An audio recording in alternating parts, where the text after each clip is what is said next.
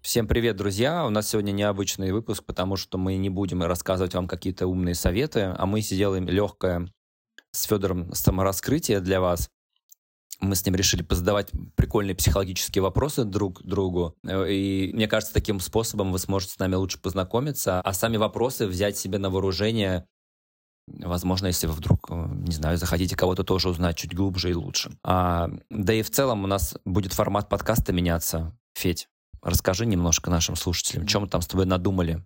Да, вы сегодня слушаете последний эпизод первого сезона нашего подкаста, и мы думаем, что хотелось бы пойти более художественным путем, более красивым, более нативным. И хотим перестроить поэтому наш способ коммуникации с вами в использование более, больше историй, больше героев. То есть в каждом эпизоде мы будем презентовать вам какую-то легенду и какого-то героя, который движется по своей жизни, так или иначе набивая себе шишки, и как-то раскрывая свои слабые и сильные стороны, переживая что-то. И вообще проживая интересную жизнь, которая нам кажется могла бы быть основой для того, чтобы вместе с нами проследить за путями этих героев. Прекрасно, все, погнали. Значит, у нас сегодня короткий выпуск. Погнали по вопросам, давай. Если бы вы могли пригласить кого-нибудь на ужин, кого бы вы выбрали?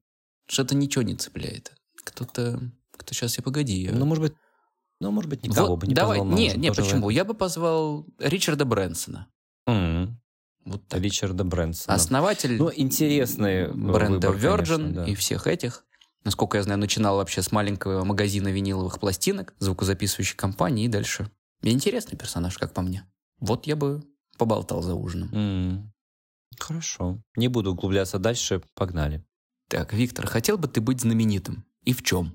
Я бы хотел быть влиятельным. В чем? А не знаменитым.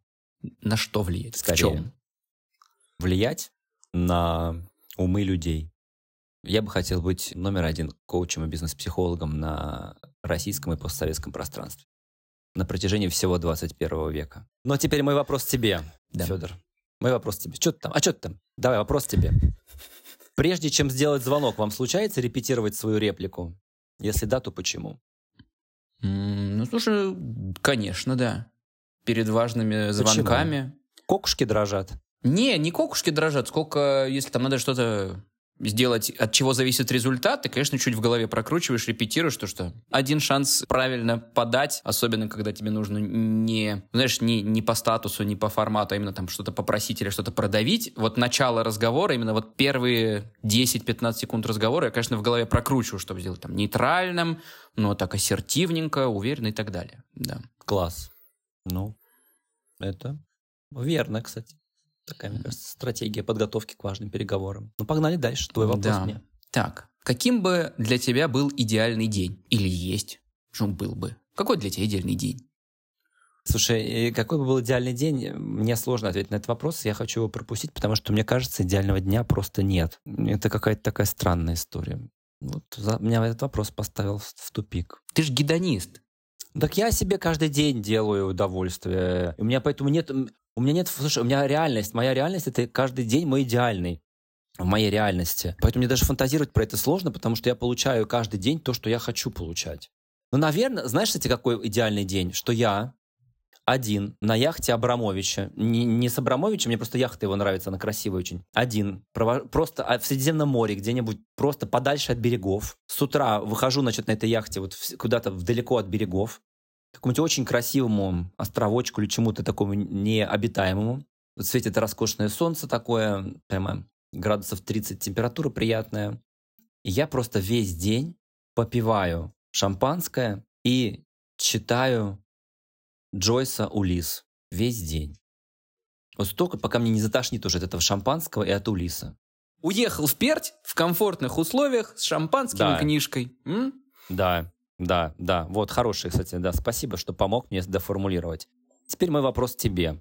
Когда вы в последний раз пели в одиночестве? Я представляю, как ты стоишь в душе и поешь.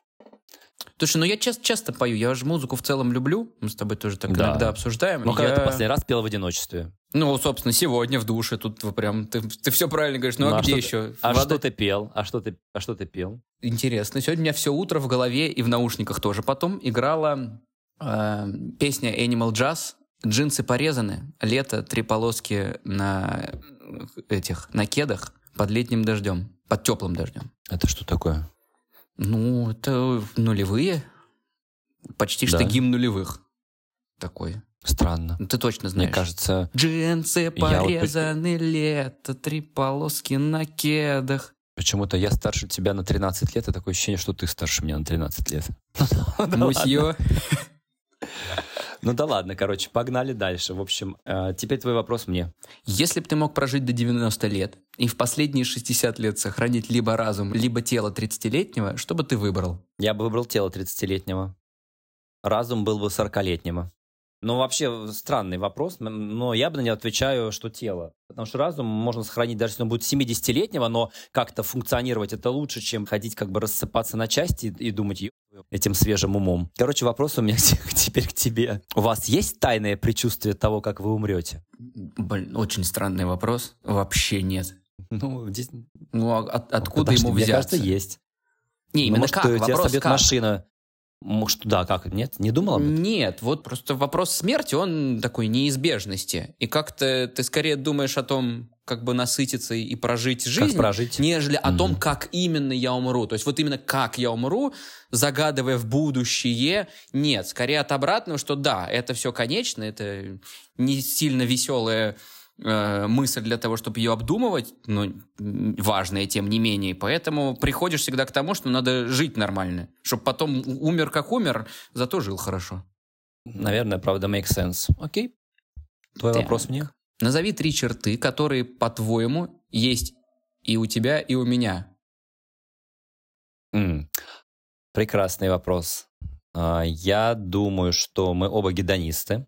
Есть здоровое любопытство с любознательностью, постоянная тяга к знаниям такая, мне кажется, это тоже нас объединяет. И мы, конечно, бываем такие едкие, но мы очень добрые на самом деле, вот такие добряки, по гл- по-большому глобально. Думаю, такие открытые, добрые парни. Ну, а про это не надо знать нашим слушателям. Да, Давай скажем какую-нибудь гадость лучше. И мы, и, и- и мы циничные, и мы циничные, вот, и мы циничные. А за что вы испытываете, Федор, наибольшую благодарность? Даже, даже без вопроса кому, да, просто именно за что. Да, вот за что? Никому, а за что ты был вообще благодарен? Может быть, жизни в целом вообще? Вот сейчас благодарен чему-то, кому-то. Вот, кстати, за что я благодарен жизни. Вот как не, не, не очень интуитивно, но за ее сложность. Потому что я понимаю, если бы я... Я понимаю, что я где-то мог поступить по-другому, там, я не знаю, учиться другому, работать в другом месте, вообще в другой индустрии. Это были бы чаще всего более легкие ответвления в моей жизни. Много шишек, много стресса и проблем, но в этом как будто бы и есть, что ли, ценность прохождения этого пути. Да, сквозь это все, не забывая наслаждаться и в процессе тоже. То есть я благодарен за испытания этой судьбы и жизни. Так, тебе, значит, вопрос теперь. Если бы ты мог, что бы ты изменил в том, как тебя воспитывали? Ну, если бы я мог, я бы не менял, а, скорее всего, ничего.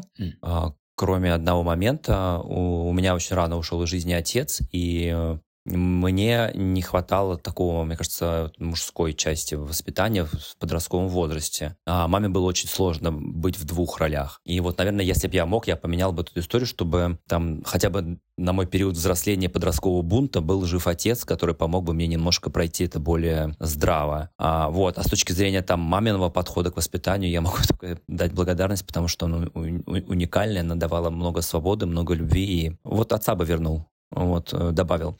Поэтому у меня вообще всегда такой вопрос, когда говорят, что типа я там воспитаю ребенка сама, рожаю для себя.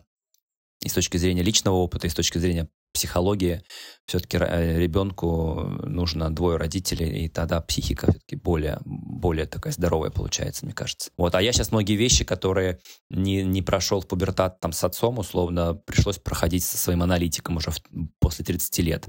Поэтому, конечно, это было не очень приятно, и я бы это поменял, если бы мог. Вот. Вот так. Ну что, теперь мой вопрос тебе. Да, я... Прям все кудосы и никаких комментариев. Спасибо. Так, тебе надо сейчас за несколько минут рассказать э, мне историю своей жизни. Настолько подробно, насколько это возможно. И, кстати, это задание ты уже делал.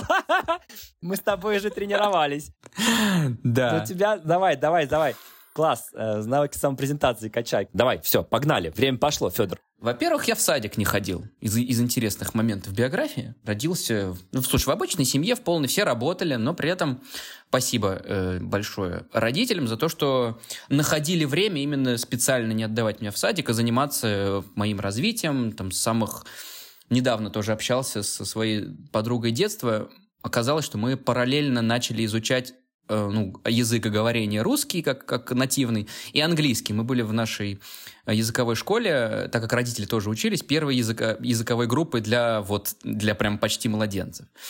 Вот. И учился я в физико-математической школе, поэтому я сразу так от языков параллельно переходил в, в цифры знания, но при этом мой день в основном состоял, если прям пример дня, который был, с, наверное, там, с лет с 5 и до 18, это было 5 утра бассейн, 8.20 школа до 2 часов, 14.30 фортепиано, э, сразу там до 16, 16.00 карате, э, после до 19 где-то в 20.00 шахматы. Время уже, соответственно, 10 час, темнота. И потом ужин, уроки, и вот все. Сна сколько остается вообще, сколько хватит, и все по кругу. Вот. И в этом я благодарен тоже очень родителям, что был такой большой выбор, что ли, чем заняться. Я не ограничивался, но при этом мне настоятельно рекомендовали хотя бы достигнуть чего-то в нескольких областях, чтобы не просто попробовать и забыть, там, не побренчать на гитаре, а уж занялся хоть, хоть чего-то достичь. Вот. И так как вот увлечение параллельно было с образованием в, в точных науках, я по первому образованию физик-теоретик. Вот. И примерно курса, наверное, с конца первого или со второго, ну, прям где-то в самом начале, я пошел интерном в большую корпорацию Intel. Проработал там до окончания университета, ну, как раз второй, третий, ну, со второго, да, с конца первого, со три года поработал там. И я понял на работе, что ну, не все измеряется цифрами и формулами. Несмотря на то, что и роль была такая инженерно-техническая по большей части, она была и про людей. Я, был техни... я работал в направлении технический маркетинг, то есть такое, знаешь, совмещение несовместимого на первый взгляд. И вот тут я понял, что ну, бизнес, он в первую очередь про людей, как даже подвязывая как будто отчасти, ну, это тот же путь, который привел нас с тобой к записи этого подкаста. И я понял, что наверное, мой путь все-таки не в, не в той области, в которой я изначально учился, хотя, опять же, это заложило в меня огромный фундамент, вот, естественно, научный, бесконечно благодарен за мое умение работать, схватывать, там, условно, не бояться каких-то больших, больших объемов материалов, литературы и так далее. И я пошел в психологию, сразу в психоанализ, Параллельно с этим я перешел в другую большую международную корпорацию, уже на более э, роли такого взаимодействия, управления процессами и людьми, и бизнесом и так далее. Ну, то есть управление в широком смысле.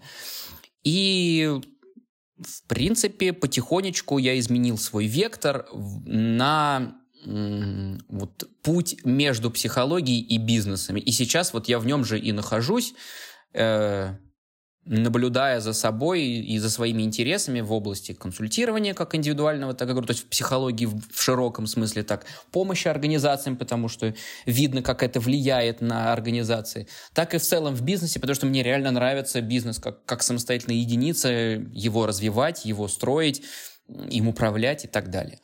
И вот мы, в принципе, отчасти отвечая на твой вопрос, чем мы похожи, здесь мы тоже в этом много где пересекались и нашлись, воплотив это сейчас в нашем с тобой подкасте. Да, слушай, красивая история. И так хорошо подвел прямо под наш подкастик. I like it. Спасибо, Федь. Ну давай финалем, давай последний вопрос мне и закругляемся, да.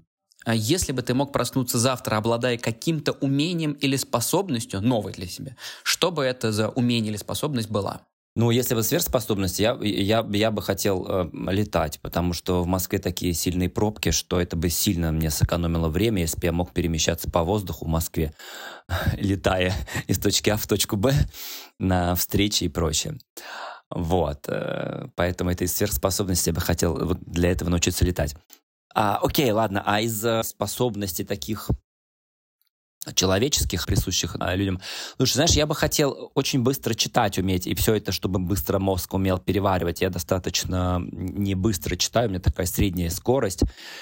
То ли это я уже стареть начинаю, не пойму, как будто не понимаю. Иногда прям перечитывать, иногда, если сложная литература, прям перечитывать приходится какие-то сложные абзацы один-два раза, чтобы въехать. А вот, знаешь, хочется прямо взять книжку, там, проглотить в себя за пару часов, и все это еще, чтобы в голове удержалось. Но вот мне такой бы способностью э, хотела, хотелось бы обладать, но, к сожалению, наверное, это навсегда останется лишь э, моей мечтой. Вот. Ну что, на этом можно и закончить. на этом можно и закончить, мне кажется. Связь с реальностью самое главное. Принять свои ограничения, знать свои сильные стороны, находиться в контексте реальности. Прикольные вопросы, кстати, получились. Спасибо, мне было интересно поотвечать. Взаимно. Как-то они, знаешь, немножечко оставляют такое послевкусие интересное. И хочу сказать нашим слушателям, что следующий сезон будет не менее полезный, а может быть даже еще и более полезный, и точно более художественный, чем был первый. Мы с Федором берем отпуск на август, мы уходим делать работу над ошибками и вернемся с бодрой, с, с переосмысленным форматом, который надеюсь, будет еще более интересно, который будет еще более легко, интересно слушаться и при этом давать вам также пищу для ваших размышлений. Дополню здесь чуть-чуть, что мы с тобой имеем в виду художественность следующего сезона будет в том, что мы постараемся сделать его более легким для восприятия, более легко читаемым на слух, если можно так выразиться, и более живым. Ну и, собственно, всем классного окончания лета, отличного солнечного августа, где бы вы ни находились, э, жаркого и легкого. До встречи в сентябре, друзья. Услышимся.